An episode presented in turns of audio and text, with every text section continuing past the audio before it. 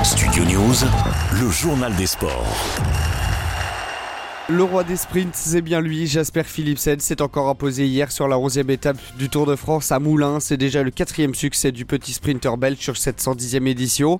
Pas de doute, le coureur de l'Alpecin de Quenin, coéquipier de Mathieu Van Der Poel, est assurément le meilleur sprinter au monde. Hier, il a devancé Dylan Groenewegen et Phil Boos et conforte ainsi son avance au maillot vert. Aujourd'hui, le peloton se dirige entre Roanne et Belleville en Beaujolais pour une 12e étape très accidentée et promise au puncher où a une échappée en costaud. Wood Van Aert et Julien Alaphilippe devraient tenter de rejoindre l'échappée, eux qui ont déjà beaucoup donné hein, depuis le début du tour au Pays Basque. J'ajoute qu'après l'étape d'hier, Jonas Vingegaard est toujours maillot jaune. Sans surprise dans le tableau masculin, Carlos Alcaraz et Daniel Medvedev ont pris leur ticket hier pour les demi-finales de Wimbledon. Les deux hommes s'affronteront justement sur le cason londonien demain, tandis que l'autre demi opposera Joko à Yannick Sinner. Et puis chez les femmes, Jabber poursuit son sans faute et a éliminé hier la vainqueur sortante Ribakina. La Tunisienne sera opposée à Arina Sabalenka aujourd'hui.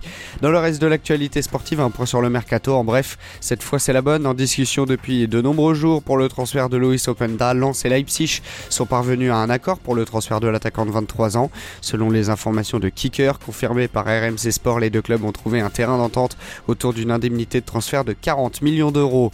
Lourdement sanctionné, Lyon va repasser devant la DNCG probablement mardi prochain pour tenter d'inverser la première décision du gendarme financier du foot français. Le premier était lyonnais de l'après Jean-Michel Aulas offre déjà son lot de rebondissement à Santiago Cucci, le successeur désigné par John Textor, se trouve confronté aux réalités d'un club de foot aux finances scrutées par la DNCG.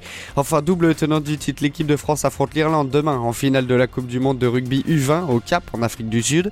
Coup d'envoi à 19h, les hommes de Sébastien Calvet ont réalisé un parcours sans faute pour le moment avec trois victoires lors de la phase de poule et un succès face à l'Angleterre en demi-finale. Studio News, le journal des sports.